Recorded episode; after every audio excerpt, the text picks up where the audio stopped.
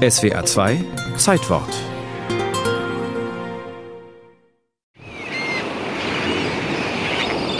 Der größte Nationalpark zwischen dem Nordkap und Sizilien, das schleswig-holsteinische Wattenmeer. Von Sylt bis zur Elbemündung reicht dieser Park.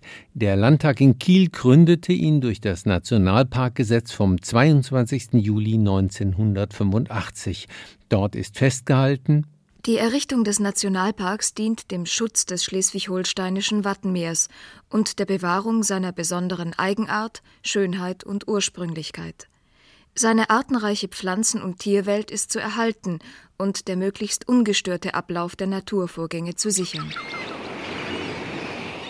Die Nordseeküste von Dänemark bis hinüber in die Niederlande ist die größte zusammenhängende Wattlandschaft der Welt. Ein Ökosystem, das im Wechsel von Ebbe und Flut lebt, von kalten, salzigen Duschen und Trockenphasen, in denen es Wind und Sonne ausgesetzt ist.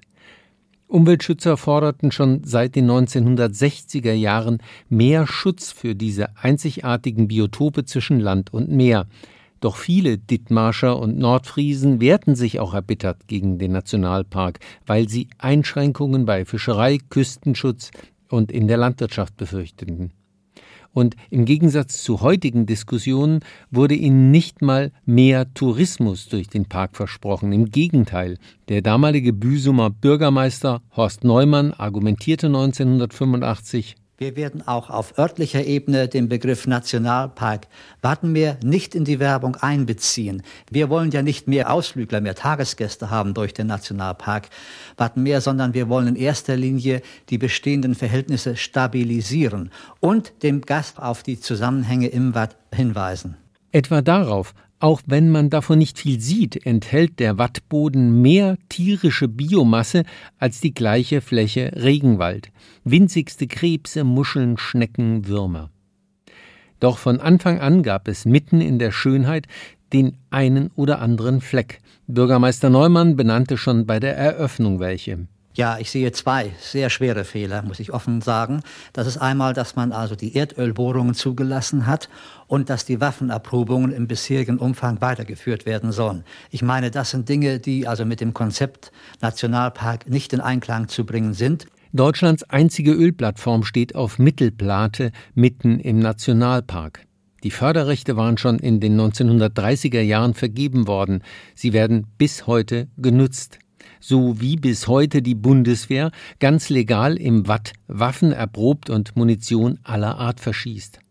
Auch sie beruft sich auf Rechte aus der Zeit vor der Einrichtung des Nationalparks. Bei seiner Gründung waren es aber jenseits dieser punktuellen Belastungen vor allem die flächige Überdüngung und die Dünnsäureverklappung, die die gesamte Nordsee noch erheblich belasteten und vor allem eben ihren empfindlichen Randzonen im Watt zusetzten. Die große Frage der Zeit formulierte damals der Hannoveraner Umweltprofessor Klaus Buchwald so. Wann kippt das einmal um? Wann kommt dort die akute Phase? Und der Wissenschaftler muss ja in seinen Aussagen sehr vorsichtig sein. Aber er muss als Ökologe in einer solchen Situation, wenn er ein solches Risiko auf uns zukommen sieht, muss er den Finger heben, muss sagen, diese Gefahr besteht.